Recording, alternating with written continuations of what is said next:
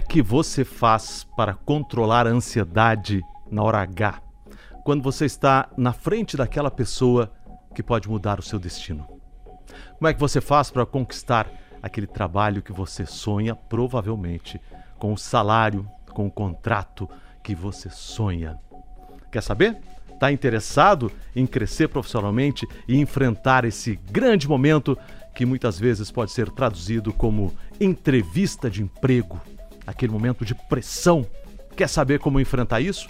Então fique ligado a partir de agora no nosso podcast daqui para frente. Tenho certeza de que se você ficar até o fim com a gente, daqui para frente você vai ser outra pessoa nessa hora tão decisiva. E por isso que nós convidamos aqui Patrícia Santos. Muito bem-vinda. Ai, obrigada, Kovalik. A Patrícia é pedagoga, especialista em gestão de pessoas, com 23 anos de experiência em recursos humanos e criadora da consultoria Empregue Afro. Isso. Patrícia, você é especialista em gestão de pessoas. Isso é o antigo RH, né? É, as empresas. É uma maneira nova de se falar. Nós não somos mais recursos, somos pessoas que fazemos parte do crescimento dos resultados das empresas. E aí o RH precisa fazer essa gestão desde a entrada, a permanência, a ascensão dessas pessoas. Por isso que ele precisa ser chamado de gestão de pessoas atualmente. Mas Patrícia, eu quero fazer um convite aqui para quem já está empregado, quem já passou por esse momento, porque veja se você concorda comigo. A gente está passando sempre por uma entrevista de emprego todos os dias. A gente está sempre sendo provado. Principalmente quando a gente quer aumento de salário, quando a gente quer promoção, a gente sempre vai enfrentar de novo. Não de uma maneira tão tensa quanto a entrevista de emprego em si, uhum. mas é mais ou menos a mesma coisa. A gente tem que vender um produto. Que nesse Desculpa, caso é você mesmo. Que nesse caso é você mesmo. Sim. Ou as suas ideias, as suas habilidades. Agora, antes de a gente entrar lá, nesse assunto especificamente, tem uma questão Várias pessoas fizeram perguntas, mandaram perguntas para você. E tem uma questão que é a que deixa as pessoas mais preocupadas. Então, antes de qualquer coisa, vamos ver aqui na nossa tela, e você que está em casa, a gente vai descrever quais foram as perguntas feitas com mais frequência. Olha o que a Rafa perguntou. Como lidar com ansiedade nas entrevistas? E a gente tem uma outra pergunta que vai mais ou menos na mesma linha, ela vai surgir daqui um pouquinho. é da Patrícia sobre timidez. Ah, me achará. Sua achará.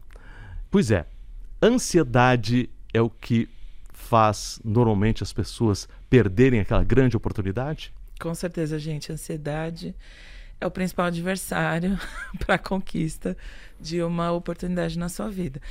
Antes de tudo, você precisa saber se a ansiedade é algo que você precisa tratar com psicólogo, com acompanhamento médico, ou se você só fica ansiosa para esse momento de seleção, que é natural, Kovalik. Você está diante de alguém uhum. que pode transformar a sua vida. E aí, se é só uma questão pontual, tem alguns truques que dá para fazer, com alimentação, um chá, um suco, algo que te relaxe um pouquinho antes, porque vai mandar sensações para o seu cérebro de que precisa relaxar. Mas a diferença fundamental é você se preparar para a entrevista. Treinar antes, conhecer a empresa, ter autoconhecimento, saber falar muito bem sobre si, porque aí você disfarça a ansiedade. Você nem vai sentir ansiedade, você está tão seguro sobre você mesmo. Chega lá, passa. E a timidez, ela é uma característica. Não é ruim ser, ser tímido. Ruim é você não conseguir falar sobre você. Uhum. Tá tudo bem, às vezes, você ter dificuldade de falar sobre você, porque a maioria dos selecionadores tem essa sensibilidade de que a pessoa fica nervosa, de que ela fica ansiosa. A gente estuda comportamento humano, a gente sabe. Então já pessoa... aí uma boa dica para controlar a ansiedade, é saber que o selecionador sabe que você está ansioso. E que, sabe, ele, opa. e que não vai ser um, um grande problema para você demonstrar essa ansiedade. Sim, a maioria precisa ter essa empatia, essa sensibilidade com quem está chegando, principalmente nas grandes empresas mais famosas. Imagina se a gente fala: olha, você vai trabalhar na Globo, a pessoa já passa um, um monte de sensações pelo corpo, de medo, de frio na barriga, de tremor. Você só precisa saber o quanto isso te atrapalha. Porque se ficar sério demais a ponto de você gaguejar, esquecer as palavras, você vai precisar tratar antes. Uhum. Mas os, dá para contar com a empatia do selecionador na maioria dos casos. Ele já sabe, porém, ele tem hora, tempo marcado para te conhecer. Não dá para no começo você é, fugir do foco das respostas, esquecer que o principal objetivo é aquele, porque normalmente as pessoas entrevistam 10 candidatos para uma vaga. Para apresentar de 3 a 4 para o gestor. Isso porque já tem 600 inscritos dependendo da vaga. Uhum. Então você passou por um filtro de seleção e a hora da entrevista realmente é a hora chave, é a hora que você precisa se dedicar, precisa focar. Ele tá ali disposto a te conhecer e você preparado vai mostrar o melhor de si. Vamos dar uma olhada agora. Eu acho que vale a pena a gente investir um pouco nessa história da ansiedade, porque realmente é a grande preocupação das pessoas, como a gente vai ver agora numa pesquisa do Núcleo Brasileiro de Estágios para você que está nos assistindo, é, a gente vai falar agora é, desses números do Núcleo Brasileiros, Núcleo Brasileiro de Estágios. 41% das pessoas entrevistadas acham difícil controlar a ansiedade e o nervosismo, ou seja, quase metade. Quase metade das pessoas tem essa dificuldade, tem esse receio. Então, Patrícia, você deu uma dica agora há pouco, que é conhecer a empresa, se preparar e dá para treinar, né? Treinar em casa. Hoje em dia, qualquer celular grava vídeo. Exato. Isso é importante, é bom treinar. Fundamental, principalmente para quem é ansioso. se você faz uma pesquisa na internet, ou com amigos, ou com quem você conhece que trabalha com seleção de pessoas, sobre as perguntas mais comuns, sobre o que pode ser que eles vão me perguntar. O grande fator de risco da ansiedade é porque você não sabe o que pode acontecer. Mas a maioria das empresas, elas seguem mais ou menos o mesmo roteiro. Você precisa falar sobre você, sobre a sua vivência, experiência e porque você quer a oportunidade. Normalmente são esses três blocos, vamos chamar uhum. assim. Então, sobre mim, quais são meus pontos fortes? Sabe aquela frase de vó antigamente? Se eu me conheço bem, nessa situação, eu teria esse comportamento. Você precisa se conhecer bem. Quais são os seus pontos que te destacam e te diferenciam das outras pessoas? Eu, Patrícia, por exemplo, sou uma pessoa muito apaixonada. Tudo que eu faço, eu coloco muita dedicação, porque eu tenho essa paixão que me move. E a maioria das empresas quer ver uma paixão que transmite esse brilho nos olhos. Mas para você conseguir transmitir isso, você precisa conhecer a empresa. Quais são os produtos e serviços dessa empresa? Pesquisa, gente. Vai nas redes sociais, vai no site. As empresas se mostram para o mercado. Até porque elas precisam uhum. também vender seus produtos e serviços. E você precisa identificar os pontos em comum que você tem, para que na hora que você chegue para conversar, a pessoa, olha, você já pesquisou sobre a gente? Você viu que a gente faz esse produto? Você já usou esse nosso produto? Você já comprou o nosso serviço? Você já teve essa experiência? Como é que você se vê nesse lugar que você. Ah, eu nem pesquisei. A maioria dos erros assim, que desclassificam as pessoas na entrevista é não ter o mínimo de noção do que a empresa faz, do tamanho, do porte. Ou a pessoa pesquisa errado, ela chega lá e fala: ah, eu sei, essa aqui é uma empresa de entretenimento. Por exemplo, a Globo não é. Um conglomerado de conteúdo, de tecnologia. Olha a diferença de você falar, eu quero estar numa empresa de tecnologia, de conteúdos que transformam a vida das pessoas, ou uma empresa de entretenimento. Por isso você precisa pesquisar. Isso vai te dar mais segurança e vai diminuir a sua ansiedade. Você falou é, demonstrar suas, suas competências. É, isso parte muito de um autoconhecimento. E tem uma, uma técnica que você vai me dizer se se aplica também em entrevista de emprego. Eu imagino que sim. É uma técnica para você fazer apresentações. Tem dois grandes amigos que podem ajudar muito quando a gente vai fazer uma apresentação de trabalho. Um deles chama lápis, o outro chama papel. Gosto. Então, você escrever mais do que até no computador. Você escrever as ideias-chave, aquilo que você não pode esquecer de dizer, ajuda muito, porque na hora em que você. Estou falando em relação à apresentação, me uhum. disse isso se aplica à entrevista de emprego. Porque na hora em que você estiver fazendo a apresentação e der aquele frio na barriga que você pensa, meu Deus, o que que eu falo? Aquilo que você escreveu vem na mente. Porque você treinou. Porque você treinou. Então, tem gente que não gosta mais de escrever. Então, grava um vídeo, se veja, se perceba, se analise. Se observando, você falaria, eu contrataria eu mesmo? Uhum. Fala, nossa, que coisa de doido. Não, gente, é bom, é treino. Jogo é jogo, treino é treino, não é assim que o pessoal Exatamente. fala no esporte? Treinar faz com que você atinja os resultados. Não é à toa que os atletas de alta performance, eles são concorridos e sempre observados por grandes clubes. Você chega num patamar de carreira que você não vai precisar mais procurar empresa. As empresas vão procurar você porque elas estão vendo que quando você joga, você tem os resultados. Mas para atingir esse patamar, você precisa treinar. Assim como no esporte, é na vida treina escrevendo, treina gravando. Não sei a técnica que melhor você se identifica. Eu ainda gosto do lápis e papel. Eu também gosto do lápis e papel. Eu sou dessa geração. Mas tem uma geração jovem aí que não gosta mais, não. Uhum. Faz tudo no computador. O importante é que você treine, que você conheça a si mesmo, saiba as suas características que são fundamentais para conseguir uma oportunidade. E isso faz toda a diferença. Uhum. E quando a gente trata de apresentação, essa técnica de fazer o treinamento tem uma outra grande vantagem. A gente não treina apenas o que a gente vai dizer, a gente treina também o nosso nível de estresse. Então, quando você chega lá para fazer a apresentação, e imagino que seja assim na entrevista de emprego, entrevista de trabalho, você já passou por um momento de estresse. Quem não, não gosta muito de lápis e papel, pode usar também live, né? Faz com os amigos. É. Junta três, quatro, cinco amigos para que sejam amigos mesmo, é, que, que vão falar fique, uma verdade. Que não fiquem né? brincando com você, Isso. né? Tem que fazer o papel do recrutador. Exatamente. Faz o papel do recrutador. Isso. Né? E aí você treina. Quando você chegar lá, você saberá não apenas o que dizer, mas você se sentirá confortável também. Né?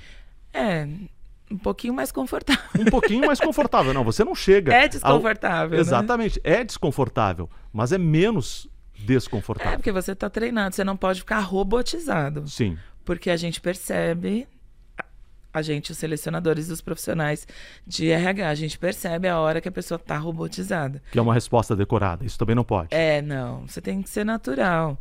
Por isso você tem que treinar. Não precisa chegar com as frases clichês. Uhum eu sou a melhor pessoa para essa empresa. Tá, eu sei que você pode ser uma das melhores, mas como é que você prova isso para mim na hora da seleção? Uhum. É importante que você tenha, sabe, essa, esse equilíbrio entre não ser monossilábico com as perguntas que se fazem, só responde sim, não, talvez. Isso é horrível, não cria uma conexão com o selecionador, mas também não pode ser robotizado de só repetir frases prontas, porque no fim, o que, a pessoa quer saber? Que você está interessada nela, na empresa, nesses uhum. resultados. Isso dá para fazer desde o aprendiz, o estagiário, a pessoa que vai trabalhar na cozinha, não importa o cargo. Você está preocupada em mostrar quem você é, porque ele precisa te conhecer, saber os seus valores, saber sua postura. Essas competências que a gente fala é o conjunto de conhecimentos e habilidades. Que conhecimentos você tem para vir trabalhar com a gente? Que habilidades você tem? Ah, não tenho experiência nenhuma, não importa. Que habilidades você percebe que você tem? Ah, com 14 anos para uma vaga de aprendiz? Tem, é possível. Precisa se conhecer, conversar com os familiares, com os amigos, e falar de si é importante. E aí você vai se perceber, realmente, quando estava num trabalho voluntário, por exemplo, e percebi que eu gosto mais de ações que envolvem animais, por exemplo. Não consigo trabalhar com crianças, mas gosto de animais, porque eu tenho essa facilidade de lidar com as delicadezas do mundo pet. Sei lá, é isso que a gente quer saber. Aliás, Trabalho voluntário é uma coisa maravilhosa. Fundamental. Fundamental. Fundamental. Porque trabalho voluntário, você está ajudando as pessoas. Sim. Mas é verdade. As Você pessoas estão ajudando suas você. habilidades, sim. Porque muitas vezes no trabalho voluntário, você não tem os recursos para atender aquelas pessoas que Você estão tem que ser procurando. criativo. Você tem que ser criativo. você tem que administrar poucos recursos. Imagina você está lá servindo sopa para pessoas em situação de rua. E você precisa dos ingredientes da sopa. Como é que você busca esses ingredientes? Como é que você pode fazer parte da turma isso? da cozinha que faz Isso. ou da turma que serve. Ou da turma que vai pedir ou vai conseguir isso. Isso. De qualquer forma, você está treinando habilidades que depois, quando você for para o mercado de trabalho, Você elas vão ser demandadas. isso. Porque o que que uma empresa quer? Que você apresente resultado com a menor quantidade de recursos possível. Né? É. E o quanto você traz de consciência social, Exato. de solidariedade, de saber De lidar com empatia, pessoas. Né? O grande desafio hoje na empresa, depois que você entra, é lidar com as pessoas. Isso. Com quem você vai trabalhar, é, como é que você se relaciona com essa pressão por resultados, como é que você lida com o erro. A gente estava falando disso nos bastidores. No Brasil, a gente tem uma cultura, na maioria das empresas, de zero tolerância ao erro. Tá tudo bem errar, gente. Tá tudo bem você às vezes. Ah, errei, falei uma coisa que não era. Vamos voltar? Desculpa, deixa eu falar melhor. Tá tudo bem, porque isso também demonstra que você é uma pessoa aberta a aprendizados, novos desafios. Você vai passar por situações novas. Você não sabe o que virá. Mas se você errou, reconheceu e trouxe outra Isso proposta. você pode mostrar na entrevista de emprego. Já na Se você, entrevista. se você errar, não tem problema não. Você já- sabe que eu já entrevistei Ah. pessoas que erraram o nome do bairro que mora. Erraram. Tão nervosas De tão que elas estão. Elas treme o lábio, treme o olho. E eu falava, tá tudo bem, quer tomar uma água? Na entrevista presencial. Hoje a gente também tem as entrevistas online. E a gente percebe que as pessoas ficam muito nervosas e esquecem coisas fundamentais. Ah, o nome da última empresa que você trabalhou, a gente normalmente confere com a pessoa, porque a gente tem o currículo dela, né? Ah, você trabalhou nessa empresa e aqui tá dizendo que exercia essa atividade. E eu não sei, eu esqueci, tô nervoso. Você falar isso, você já, pelo menos, eu espero, né? Cria um pouquinho de sensibilidade no selecionador de falar, tá tudo bem, se acalma, quer tomar uma água. Me conta um pouquinho sobre a sua rotina. Você tem que estar preparado para contar situações que você viveu e de preferência, a maioria das empresas, porque eu atendo mais as grandes multinacionais, é, elas querem saber das situações que você viveu, um case, um exemplo de como essa sua habilidade se aplica para essa situação. E a pessoa, ai, não sei agora. Nossa, não tenho ideia. Isso vai rolando um tempo. E você tem um cronômetro. O selecionador às vezes está o dia inteiro entrevistando pessoas de hora em hora. Contar histórias, ou seja, histórias bom. que você viveu. Isso é bom. fundamental. Histórias boas, com foco em resultados positivos. A gente sabe que às vezes tá tudo bem. Contar uma situação ou outra que foi triste, que te trouxe, sei lá, algum tipo de dor. Mas o foco, gente, é resultado. É bom a gente ir pelo lado positivo, lado otimista. Quer ver outra chave da entrevista? É o bom humor.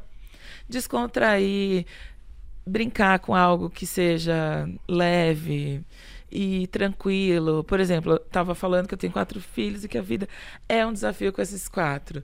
E dá risada disso, porque isso te ajuda também a fazer o selecionador sorrir e você fica, ufa. Ali no humor ajudou a gente a quebrar um pouco desse gelo, né? Mesmo porque é, tem a história dos hard skills e soft skills, que você acabou de descrever essas palavras em inglês, gente. Mas o pessoal usa E né, muito. e usa dentro de empresa. Então vamos traduzir. Hard skill é a sua capacidade técnica. Isso. né? As competências mais E o que é, é, exemplo, desafiadoras você jornalista, eu tenho que saber falar no microfone. Eu tenho que saber escrever um texto. Sim. né? Soft skill é a habilidade de relacionamento e de liderança. Socioemocionais. Socioemocionais, exatamente. Que você acabou de descrever. E muitas vezes a, a- a empresa, eh, você tem 10 candidatos, todos eles com um currículo semelhante. Muito semelhante. Que são- Trajetórias muito semelhantes. Exatamente. Comparando aqui um motorista de, de aplicativo, o que, que você espera dele? Que ele saiba dirigir. né?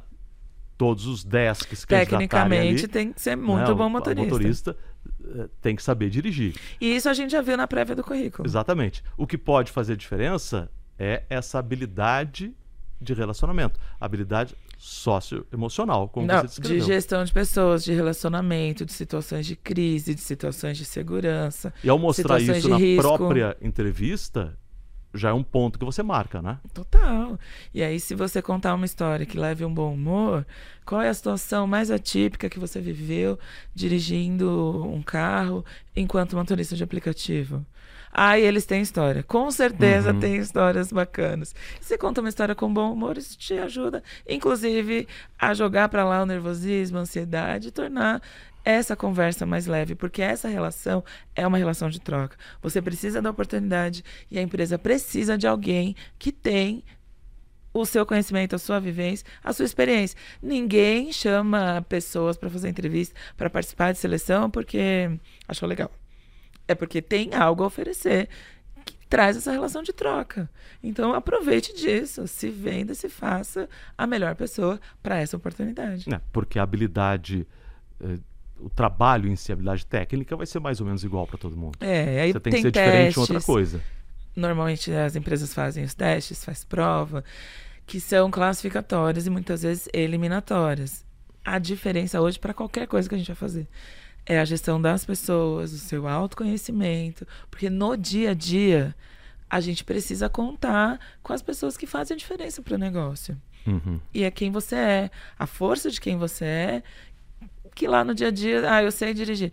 Mas se numa situação de crise, numa situação de risco, você não usa essa habilidade e não se preocupa com as pessoas, que resultado isso traz? Uhum.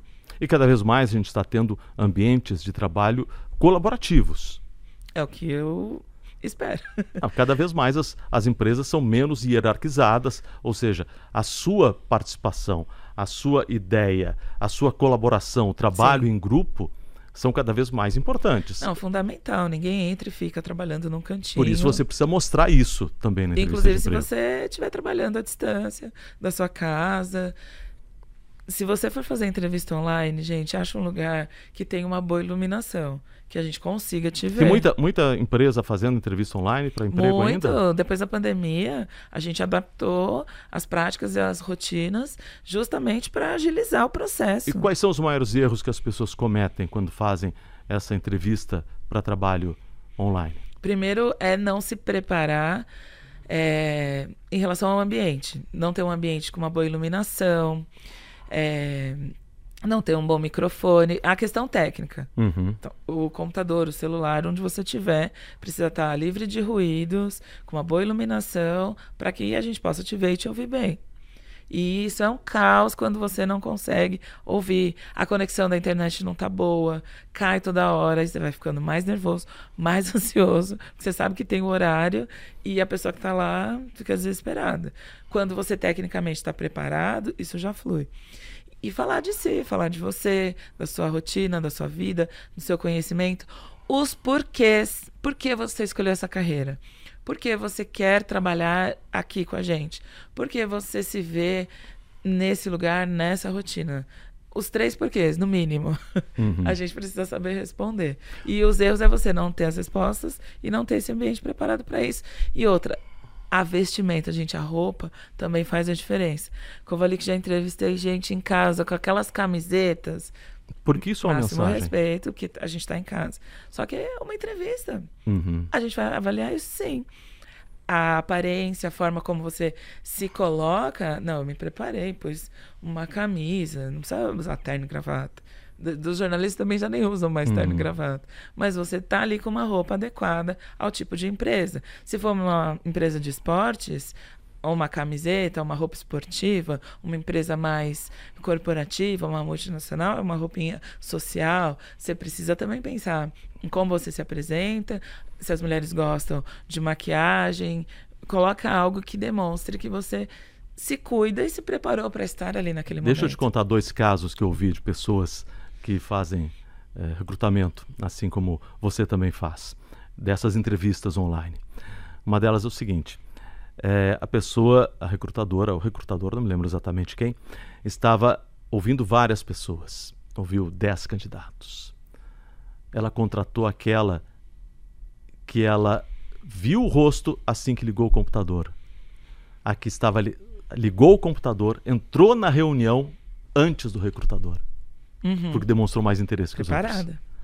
Todos os outros ligaram o computador ou entraram na reunião depois do recrutador. Ah, tá fazendo entrevista em grupo. Estava fazendo com vários candidatos. Ao mesmo tempo. A história é essa, ela estava fazendo com vários candidatos.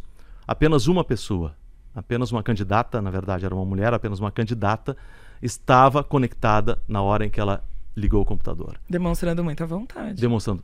Todos os outros eram iguais, só que ela demonstrou é o muita diferencial. vontade. Então, isso, chegar antes, ligar o computador antes, entrar na reunião antes. Aliás, isso vale para qualquer coisa. Demonstrar vida, o seu né? interesse na vida. Chega antes, esteja lá esperando. A pessoa já acha, quando você está tá esperando, que ela está te devendo alguma coisa. Né? Então, você já parte E ali o que ele tá te devendo é atenção. o que está te devendo é atenção. Então Exatamente. no retribua mínimo, carinho, né? você, você, você tem atenção. Em outro caso que eu vi, é, também de uma recrutadora, que estava exatamente nesse ambiente, entrevista online, e aí vários candidatos, todos eles com mais ou menos o mesmo local. Aí tinha uma candidata que atrás deixou um quadro com eh, o, o mês, assim, com todos os dias do mês, eh, marcados com entrevistas que ela iria fazer. Ela contratou essa pessoa porque essa pessoa é uma pessoa organizada. Demonstrou planejamento. Demonstrou planejamento. Demonstrou planejamento. Um Ou seja, em toque. pequenos detalhes Sim, faz a diferença. que faz, fazem toda a diferença. Por isso que a gente está dizendo, você precisa mostrar seu diferencial.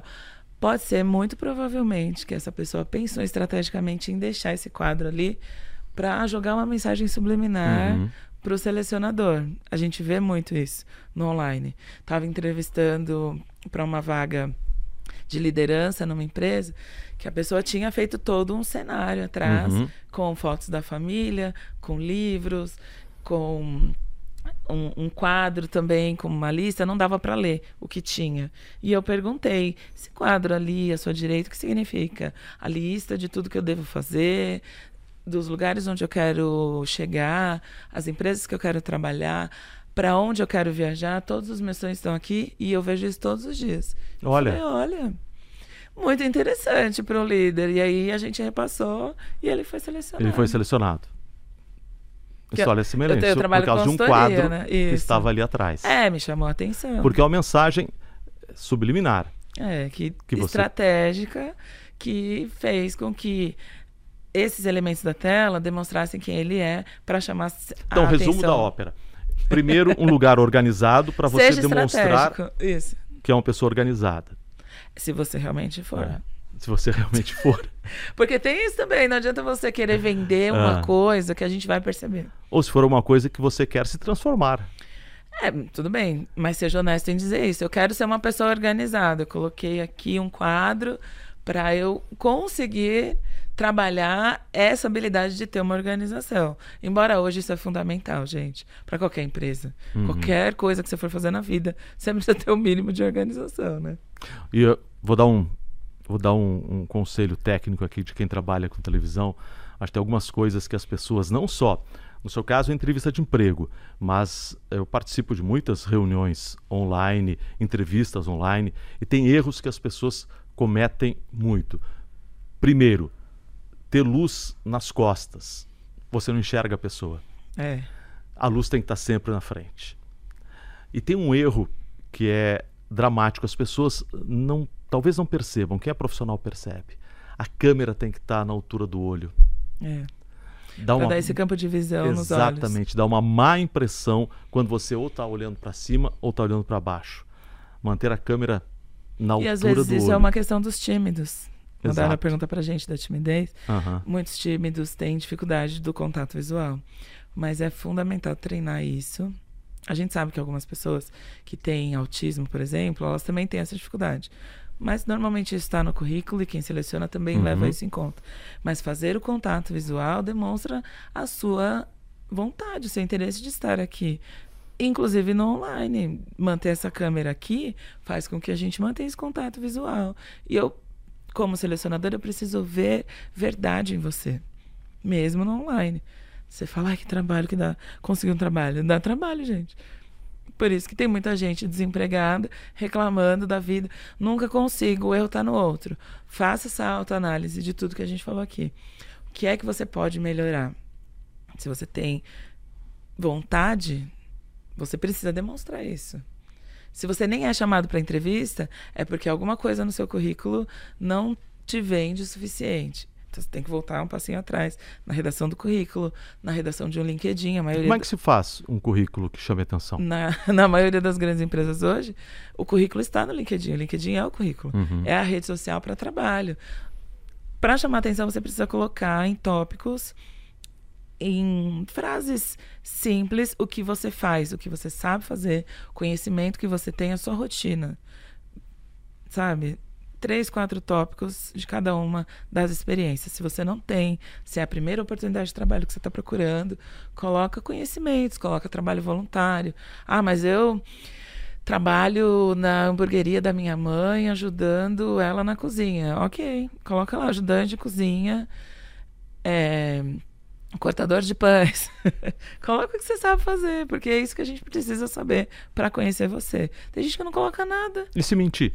Ah, se mentir a gente vai perceber. Vai? Porque nas entrevistas, se você reparar bem, quem já passou por alguma entrevista pelo menos uma vez, a gente faz a mesma pergunta de outras formas e pedindo exemplos esse, ah, os RHs vão brigar comigo, mas tá aqui um dos nossos segredos. Isso, conta um truque aí pra gente. quando a gente pede o exemplo, quando a gente pede para contar essa situação, a história, né, que a gente estava brincando aqui, é porque nesse momento a gente vai avaliar a consistência do que você está dizendo.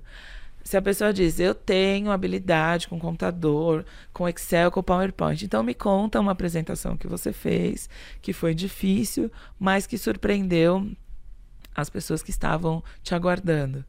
Aí a pessoa. Hum, não tem o um exemplo Se mostrar. ela não tem essa consistência de como foi o passado. Às vezes ela até inventa ali na hora, porque tem, menti... tem pessoas que mentem, tem mentiroso que é habilidoso. Uhum. Mas a gente consegue perceber. E outra, gente. Se o selecionador não conseguir, você fala, não, eu sou muito profissional, eu consegui enganar ele, consegui a oportunidade. Depois, no dia a dia como é que você vai fazer para entregar esse resultado que você prometeu na entrevista? Você vai ser extremamente cobrado disso. Ah, você falou que sabe falar inglês? Vai para entrevista em inglês. Você falou que sabe atender em espanhol? Tá aqui uma ligação de um cliente espanhol.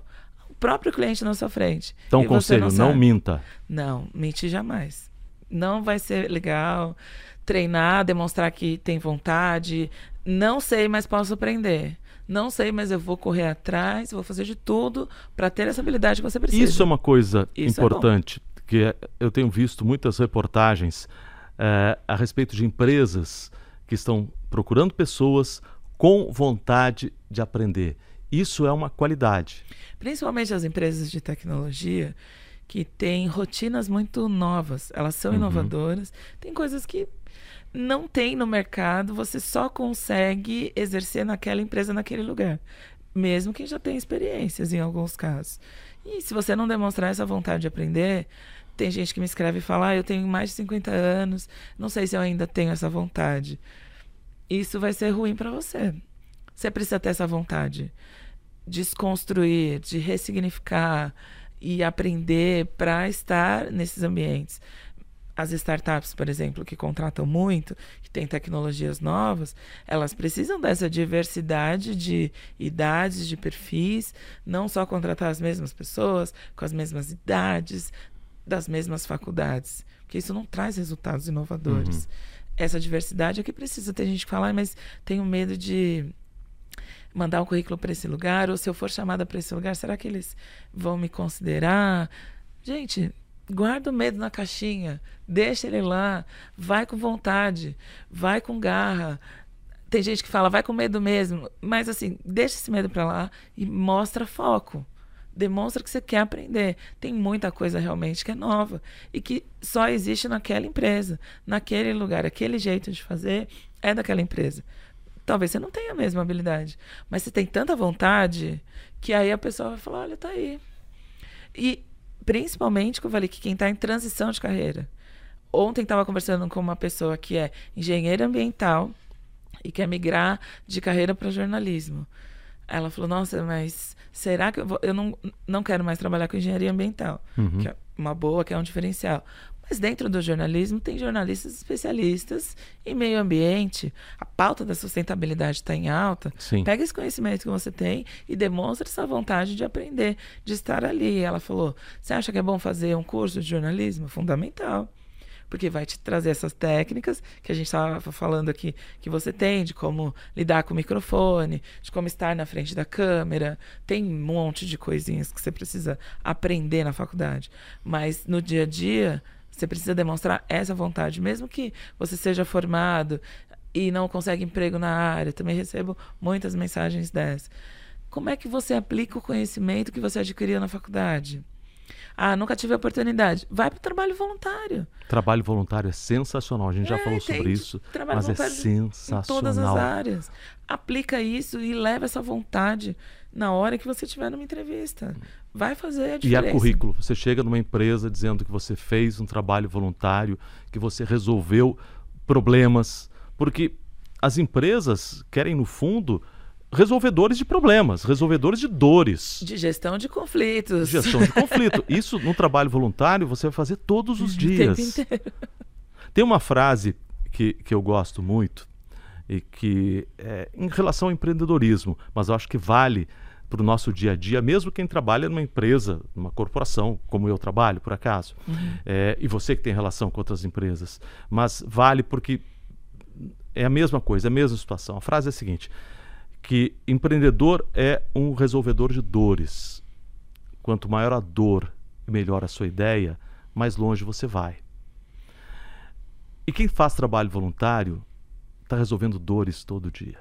Todo e dia. quando você for para dentro da empresa, tem as dores de dentro da empresa e tem as dores dos seus clientes, dos seus telespectadores. E compreender essas dores e trazer a solução para essas dores é que é o grande diferencial. É, não só na entrevista, mas para você permanecer. Exato. Se você só reclama e não tem uma ideia, tem gente que fala assim: ah, mas quem tem que trazer as soluções são os gestores, eles são pagos para isso. Hoje em dia não é mais assim. Não, você tem que ser parte da solução. Eu falo isso pro meu time, a minha empresa tem 12 colaboradores. Cada um que colabora, que contribui, que trabalha comigo, sabe do propósito, conhece as nossas dores. E o dia a dia, a rotina é pesado, o trabalho é intenso, tem muita coisa para fazer. Todo mundo faz muita coisa. Quando surgem os problemas, se você for apresentar o problema para o gestor, ele é o decisor da solução, mas traz o seu ponto de vista sobre como você entende que pode solucionar esse problema, essa dor. Ai, tem um cliente aqui reclamando, um cliente chato. Que bom, gente, o chato te ajuda a pensar como resolver e não ter outros chatos depois. E a gente não deve fugir dos problemas, nem aí já vai um conselho, um conselho profissional. É, depois para você se manter na empresa, tem duas coisas que eu acho que são fundamentais e que talvez numa entrevista de emprego você já já possa mostrar que você é, é capaz disso. Primeiro, a dificuldade é o que em economia se chama barreira de entrada. Barreira de entrada é, é algo que impede que outras empresas e outras pessoas ofereçam aquele produto. No nosso ambiente de trabalho, quanto maior a barreira de entrada, ou seja, quanto maior a dificuldade, menos pessoas serão capazes de resolver aquilo. E se você for capaz de resolver aquilo, você está feito. E você vai ter trabalho, emprego a vida inteira. Vai ter trabalho, emprego a vida inteira. e Então, vai passar a ser esse atleta de alta performance Exatamente. disputado pelos clubes, disputado Não- pelas empresas. exatamente, não ter medo das dores. Não. não ter medo dos problemas. É difícil, gente, porque às vezes toca você também, em algum aspecto familiar, social.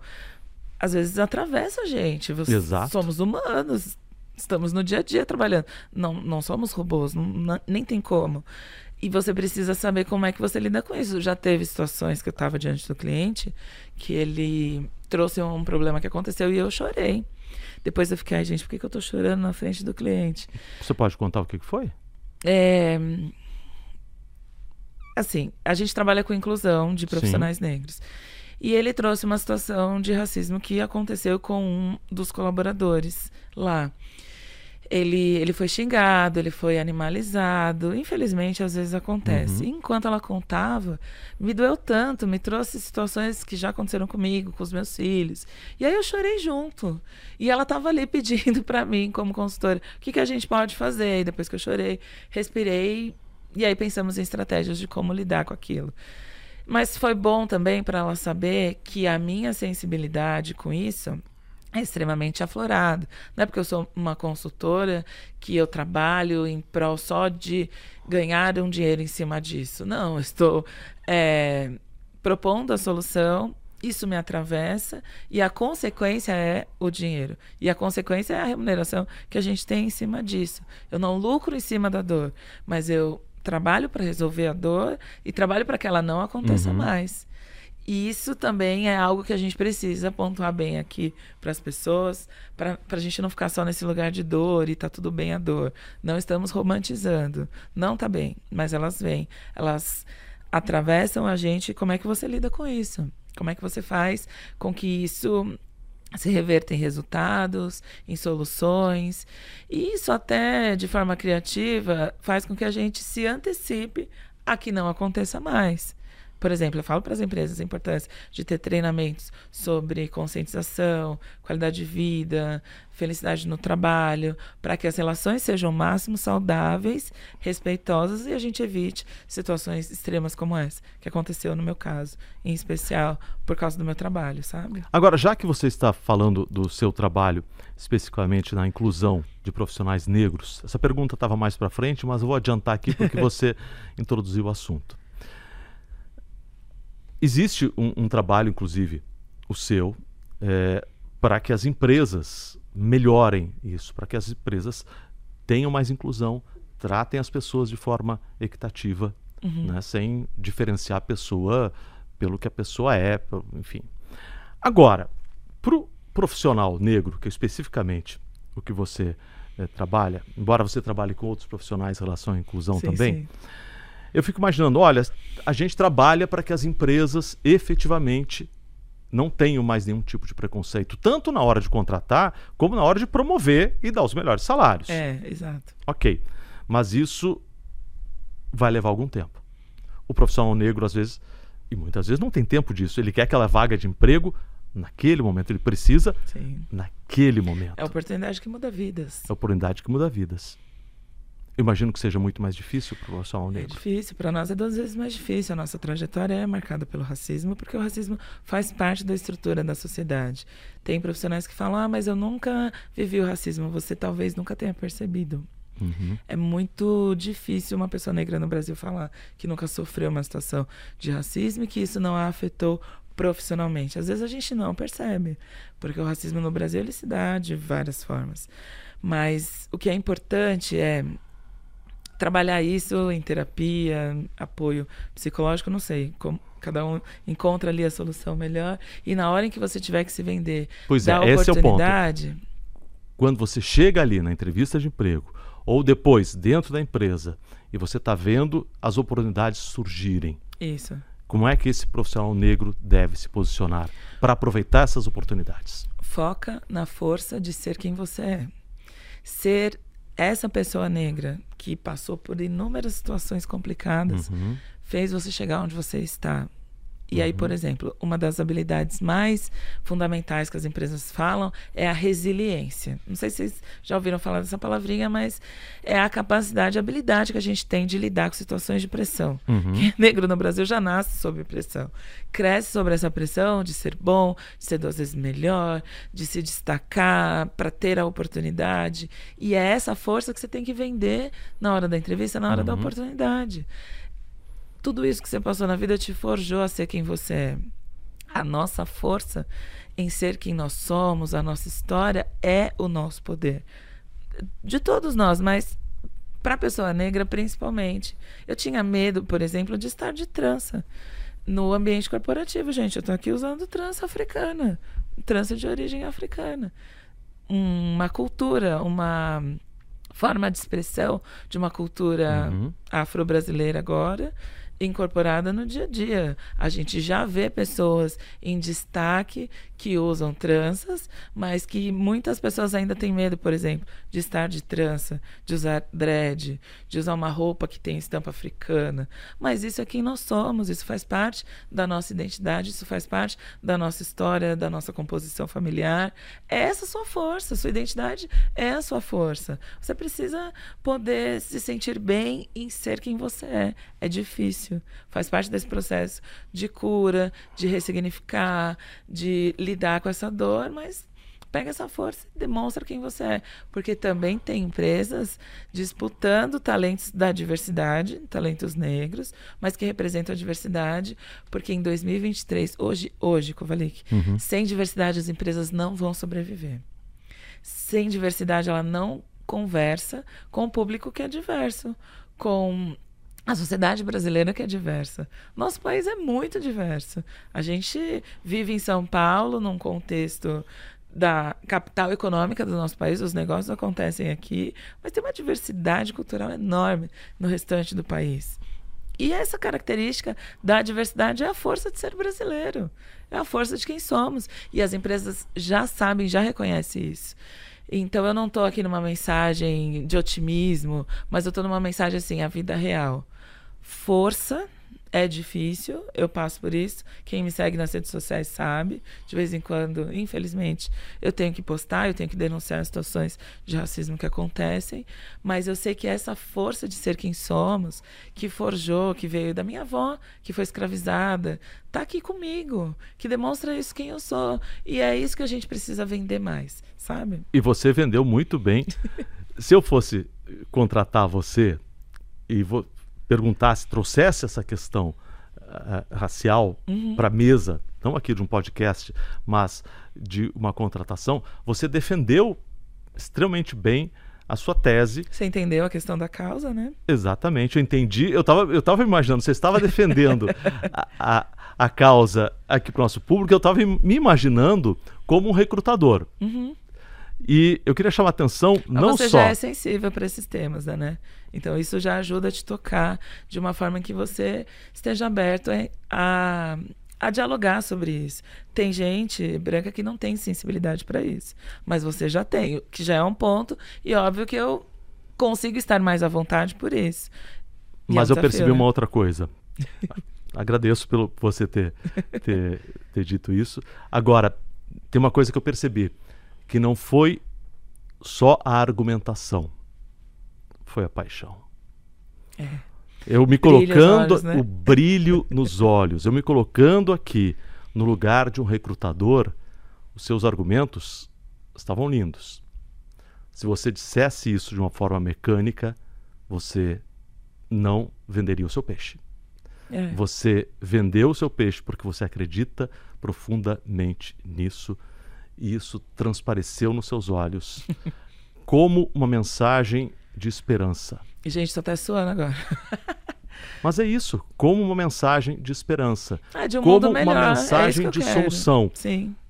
E isso transparece, está no brilho do olho. E voltando àquele ponto, já que a gente está tratando aqui de, de, de, contratação, de entrevista de emprego, é no fundo isso que, que vai fazer a diferença. É. A argumentação é ótima, Sim, você vai treinar Mas isso. a paixão é o que dá o molho. É.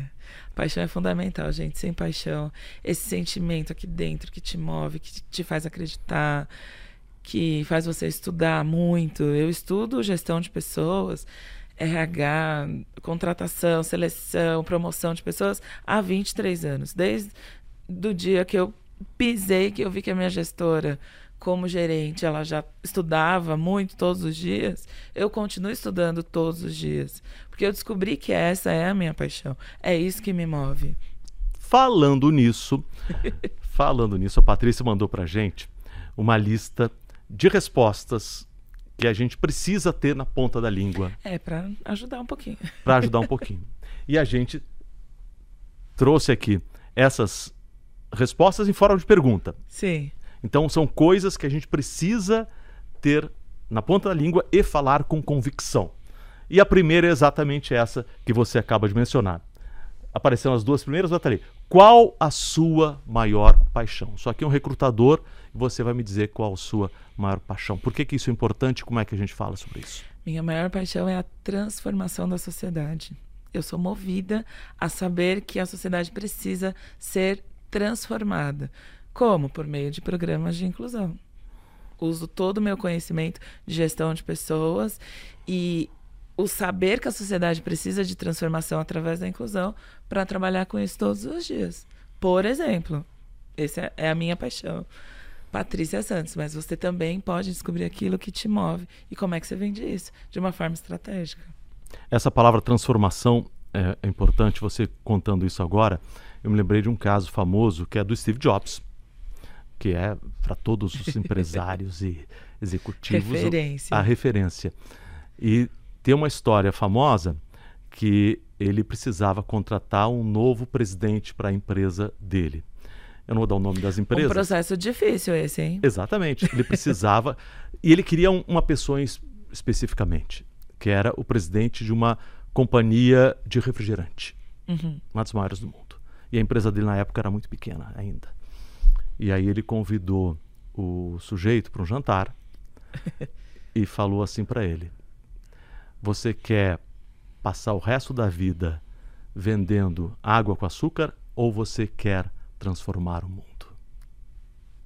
É, olha que diferença. Olha que diferença. não tem problema nenhum você vender qualquer produto, é um produto, enfim, está vendendo, não é uma crítica ao produto. Mas a palavra transformar o mundo abre um, é uma isso. coisa na sua cabeça. A gente precisa transformar o Brasil num lugar melhor para todos. Inclusive para gente que representa a diversidade. Inclusive para quem não tem as mesmas oportunidades a maioria da população negra não tem. E aí eu descobri que era isso que eu precisava trabalhar. Uhum. Vamos à segunda, então. Qual, como é que você diz quais são as suas maiores qualidades? Aliás, tem uma pergunta sobre isso. Né? Como é que, eu, que a pessoa diz quais são as suas maiores qualidades, sem parecer que está se exibindo e sendo uma coisa verdadeira? Ah, gente, você tem que fazer o exercício do autoconhecimento que a gente falou, lembra? Uhum. E aí eu gosto de duas qualidades minhas, que é a determinação e a dedicação. Qualquer coisa que eu me aplico a fazer, eu vou me dedicar muito àquilo. Como é que eu descobri isso? Ao longo da vida, com os feedbacks que os gestores me deram, sabe, o retorno sobre o seu trabalho. Pergunta para alguém: o que, que você acha do meu trabalho? Como é que você me vê? Onde você acha que eu preciso melhorar? Cada vez que você entregar alguma coisa, pergunta: o que, que você achou? a pessoa vai dizer, olha, gostei disso, gostei daquilo. E reflita sobre isso, ver o que realmente tem a ver com você e o que, que você precisa aprimorar para descobrir quais são suas maiores qualidades. E quantas qualidades a gente tem que apresentar numa entrevista? Gente, não vai com a lista de 10. Ou então, eu já, já entrevistei uma pessoa que veio com a lista, ele, ele virou para mim e falou assim, me, e me marcou muito. Eu sou zero defeitos. Eu tenho uma lista de mais de 100 qualidades. Você não vai ter tempo para ouvir as minhas qualidades. Nossa senhora. Falei, nossa, que autoestima. A primeira era humildade, né? nada. Nada humilde, gente. Não, não, não, precisa chegar nesse extremo. A gente falou aqui do equilíbrio. De três a cinco qualidades, tá bom. É. É. Mesmo porque a pessoa não vai lembrar de todas elas, né? Melhor focar. É por isso que eles anotam, né? É. é. Na hora da entrevista estão ali anotando tudo. Mas o exagero te atrapalha também, né? Tá certo. E que de, a terceira aqui, de que forma você vai contribuir para os resultados da empresa? Conheça a empresa, conheça o que ela faz. Faz o dever de casa. Ai, gente, por favor. Investiga o site, as redes sociais.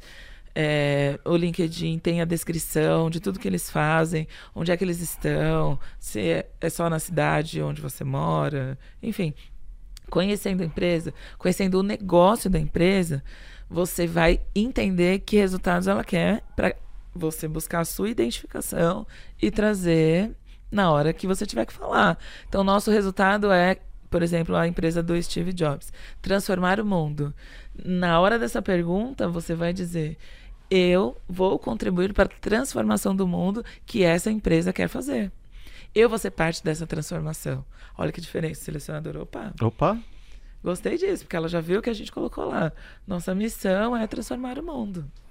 Então é isso que você tem que estrategicamente levar na hora de responder essa E aí pergunta. a primeira coisa que o, que o recrutador vai falar é conta mais como é que você faz isso. Isso. Ou seja, ele já se interessou. Aí você vai Né? trazer suas habilidades, a sua experiência. Nessa hora, se você falar, ai, não sei direito se eu falo de qualidade de experiência, conta uma situação. Traz um Contar a exemplo. história, bom, Isso, mais uma vez, a gente já falou sobre isso, mas contar uma história, ter na mente uma história boa para contar, ou de superação, né? É, uma vivência que você teve. é, A gente tem uma técnica que a gente fala CAR: contexto, ações e resultados. Qual era o contexto da situação que você viveu? Que ações você protagonizou? Que ações você se envolveu para fazer? Que atitudes você teve? Que resultados trouxe para a empresa? Ah, eu estava num, num contexto sei lá, servir sopas para as pessoas em situações de rua. Quais foram as suas ações? Eu fui responsável por captar dinheiro da comunidade e ir até o mercado. Ok, que resultado?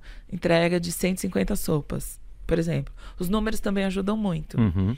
Opa, isso é bom. é, número também é uma dica boa dizer o impacto que isso causou.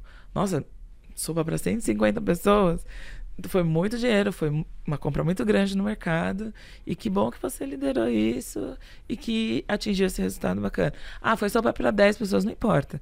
O contexto, as ações e o resultado, na hora de dizer quem é você, vão te ajudar nessa situação. E agora, em que você se identifica com a empresa e com o cargo que pretende ocupar, como é que você se Aí você identifica? precisa, você precisa investigar a pessoa que vai te selecionar e o gestor que você vai trabalhar. Às Aham. vezes é difícil saber na primeira, no contato, mas pergunta. Ah, o RH vai te convocar, né? A pessoa do, da gestão de pessoas vai entrar em contato com você. Ah, tudo bem, eu sou o Carlos, eu quero te convidar para uma entrevista tal dia. Pergunta para ela. Carlos, a entrevista é com você mesmo? Ele vai dizer, não, é com a Patrícia. Aí você já sabe, se é para aquela empresa, vou lá no LinkedIn. Olha o currículo da Patrícia, as habilidades que ela colocou que tem lá, trajetória, onde ela estudou. Busca esses pontos de identificação. Ai, não tem nada em algum lugar. Não, gente, tem que ter. Pesquisa. Vai conversar com alguém trabalha lá, dá uma pesquisa. Gente, tem que se esforçar. Trabalho é difícil conseguir. e você tem que criar o seu diferencial. Porque aí esses pontos de identificação é que vão fazer a diferença na hora de responder essa pergunta. Então, eu me identifico, ah, quero trabalhar aqui na Globo. Eu me identifico com esse posicionamento, com essa valorização da diversidade. Porque o que a empresa tem feito atualmente? Elas postam nas redes sociais. Aí você vai lá na site. rede social, pega a informação, vê o que, que pontos Tem de coincidência comum, tem com você, com as suas habilidades. Tá meio caminho andado. Isso, é Isso. importante, essa dica E aí. aí você vai conversando com a pessoa sobre isso. Agora tem uma que eu gosto muito. Qual o seu maior fracasso ou erro? Como é que a gente sai dessa pergunta? Eu nunca cometi erros. Já ouvi isso também. Já. Não acredito. Sou infalível, insubstituível. Eu sou o máximo. Passei pela minha carreira sem erro nenhum. Falou, nossa, então, o que, que você fez? Tomou uma pílula e foi Você morar só é mentiroso. em outro planeta. Seu único Não defeito é dá, ser gente, mentiroso. Eu já errei muito. E como é que a gente responde essa pergunta que às vezes cai ali no, É. na entrevista de emprego? Você tem que ser honesto. Você não pode se vitimizar, falar, errei, fracassei, foi imaturo da minha parte. Você não precisa ser dramático, você precisa ser honesto, no equilíbrio. Lembra que a gente falou da palavra equilíbrio? Uhum. Equilíbrio é fundamental. Como é que foi o erro? Como se deu essa situação? O, o que o selecionador vai querer saber é isso. Ah, você errou, por exemplo, estava ao vivo no jornal, falei um número errado. Como é que você lidou com isso? Porque o mais importante não é o erro, é como você lidou com ele. Qual comportamento você teve E com o que você erro. aprendeu com ele? E o que você aprendeu. Então, o foco não é o erro. O foco é o que você fez para lidar com isso. Foca nisso. A gente já está terminando, o nosso horário já está terminando, mas eu tenho duas perguntinhas que eu queria que rapidamente a gente respondesse de amigos e amigas aqui do Daqui para Frente, que são importantes. A Leda, como consigo emprego depois de 44 anos? Para a pessoa. Não que ela tenha muita idade, 44 anos está novinha. Gente, eu tenho 43 anos. Ah, então, como é que consegue emprego? É, assim, Depois eu um precisava tempo. saber se ela tá mudando de carreira ou não, se tá num período, por exemplo, tem muitas mães que ficaram de licença Uhum. maternidade 5, 10 anos cuidando do filho, porque precisou, não tinha outra pessoa. Ou Mas aí como é que faz? Vamos pegar esse exemplo. Tá, ficou das mães. das mães. Como é que faz? Você com certeza desenvolveu muitas habilidades para ser mãe. Eu sei disso. Valoriza isso. Valoriza isso. Coloca lá no seu LinkedIn. Cargo, mãe, integral, período integral, habilidades, gestão de recursos financeiros, planejamento de rotina, Tá contratada. É Gest- sensacional esse currículo. gestão de conflitos de irmãos, gente. A gente desenvolve. Esse currículo é sensacional. Foca na habilidade, Foca foca, na naquilo habilidade. que você Olha tem só. de bom, que você desenvolveu e venda isso tanto no currículo, no LinkedIn, quanto na hora da entrevista. E Santos, trabalhei durante 13 anos numa loja, saí agora exatamente há um mês. E agora o que fazer? Não, 13 anos, descansa um pouco. Espero que você tenha tido um planejamento financeiro, porque a gente também precisa aprender a ter o nosso planejamento financeiro, a nossa reserva, Uhum. para se acontecer isso, você não ficar desamparado de uma hora para outra. E outra coisa importante, fazer um planejamento, se você está fazendo transição de carreira, antes de sair do emprego, né? É, bem antes, de preferência uns seis meses antes, com a reserva financeira e com o conhecimento que você quer para outra área. Ao mês está fresquinho ainda a sua saída. Acho que uma coisa legal também de dizer é quais os motivos que te levaram ao desligamento. Tem muita empresa que pergunta Uhum. isso. É, Fala fo- mal do ex-chefe não, não vale, Não, né? jamais. Jamais, né? Foca, como a gente está dizendo, daqui para frente. Sair por um desligamento em massa que aconteceu. Uhum. Sair porque a empresa precisou fazer uma reengenharia. O que, eles, o que a gente quer saber com essa pergunta é como é que você lida com a situação e o que, que você quer Ah, tem muita gente que fala mal do, do ex-chefe. Ah, da- da- da- do chefe, da empresa, da rotina. Sair porque o, o salário era ruim. E aí a gente, como seleciona as pessoas, fala, ué, mas você não aceitou isso? Além do mais, eh, aí acontece o medo da pessoa também sair daquela empresa falando mal dessa empresa. É. Se você fala mal da anterior, você vai falar. Normalmente o selecionador vai atual. projetar isso. Tá falando mal dele, vai falar mal de mim também, já não quero. Então foca no objetivo principal do que você quer daqui pra frente. Conta o que aconteceu, você não pode mentir. Tem gente que fala pra gente. Foi uma situação de conflito. Briguei com o meu chefe. Se você quer ser honesto nesse nível, você tem que estar disposto a perguntar os porquês. E pode ser que a pessoa queira investigar e perguntar muito. Se você não quer, olha, sair porque eu precisava buscar outra oportunidade. Eu entendi que eu quero me reinventar, que eu quero aprender. Você também não precisa contar exatamente tudo o que Uhum. aconteceu. Tem- Quer uma oportunidade? Quer trabalhar em outro lugar? Ok. Tem selecionador que também não vai querer esmiuçar a história do que foi. Se ele percebeu que aquilo trouxe algum desconforto para você, o que eu preciso saber é sobre o seu comportamento. É isso que faz com que você consiga a oportunidade e também que você permaneça. 80% das pessoas hoje no Brasil, de acordo com o IBGE, são demitidas por problemas comportamentais.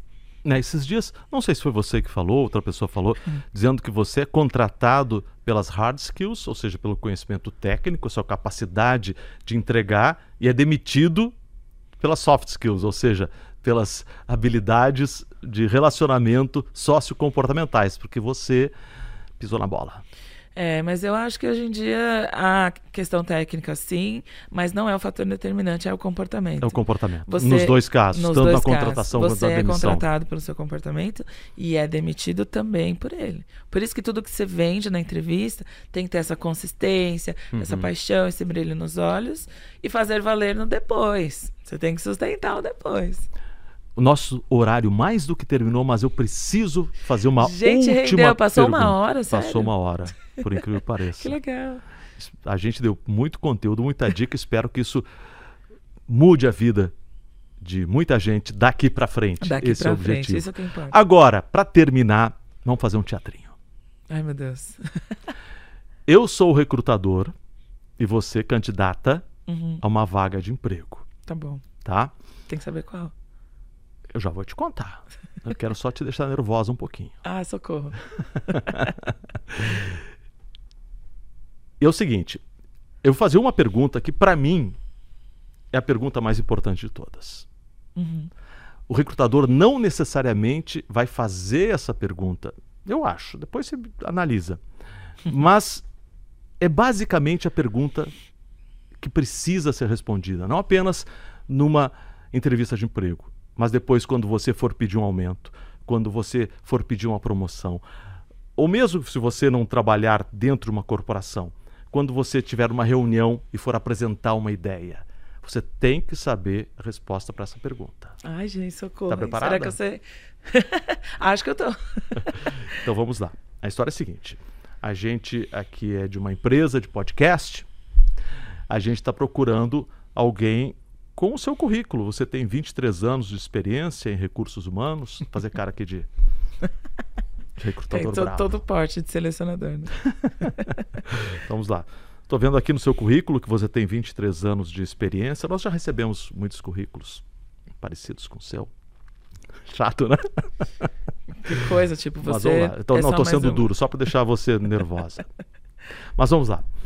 Você tem 23 anos de experiência em gestão de pessoas. Uhum. Você tem uma boa experiência. Mas nós recebemos outros currículos iguais ao seu. Uhum. Por que devemos contratar você? Essa pergunta é realmente muito boa. Primeiro, porque não é só a experiência que faz a diferença para estar aqui, para trabalhar com você. A minha habilidade de gestão de conflitos, de gestão de pessoas, de selecionar pessoas que vão trabalhar aqui também com a gente, através da porta de entrada que eu vou ser como uma pessoa de RH, de proporcionar segurança psicológica para quem vai estar aqui, toda a minha bagagem, toda a força de ser quem eu sou é que vai fazer a diferença para os resultados que você quer atingir daqui para frente. Comigo, trabalhando com você. Está contratado. Ah, muito obrigada. Viu, Globo? Mãe, tô na Globo. Mas agora, deixa eu rapidamente. Gente, só brincar um Ah. pouquinho. Vocês viram que eu fiz um trocadilho com daqui pra frente, né? É. Isso também é uma estratégia de humor que te ajuda É, bastante. Exatamente. E você fez uma coisa muito legal, que você botou a minha preocupação em primeiro lugar. Uhum. Né? Você tem uma coisa, uma frase que eu vi uma vez: quem está do outro lado da mesa não é seu adversário. É apenas uma pessoa que tem o mesmo problema que você, mas visto de um ponto de vista diferente. Exato. Então, quando você consegue juntar essas duas coisas, essas duas pessoas, dá match Isso. e você consegue o emprego. Agora, se você enxerga a outra pessoa como um problema, dificilmente você vai É. conseguir uma solução, dificilmente vai dar match. Por isso que você tem que estrategicamente pensar nas suas palavras, no que, que ela quer, o que, que ela está procurando. Tem gente que pergunta isso pra gente. É, você pode me contar um pouco dos desafios dessa vaga que você está me oferecendo? Eu, olha, já na convocação para a entrevista ela já está num diferencial. Ou ela começa a entrevista falando isso. Antes de falar sobre mim, me conta você dos desafios. Olha que esperteza. Falei, olha, tá querendo que eu diga palavras que ela vai usar no discurso dela para me convencer que é ela que eu quero contratar. Mas isso só isso já demonstra o interesse. É, eu falei, olha, tá aí. Mas algumas empresas falam, eu vou contar dos desafios depois no final, depois que eu ouvir sobre você, para não ter essa Aham. jogada. Apesar que eu acho mais honesto contar os desafios de cara, porque aí a pessoa pode dizer se ela quer ou não seguir. Exatamente. Ah, não é. Ter que lidar com isso, eu acho que eu não quero, prefiro não.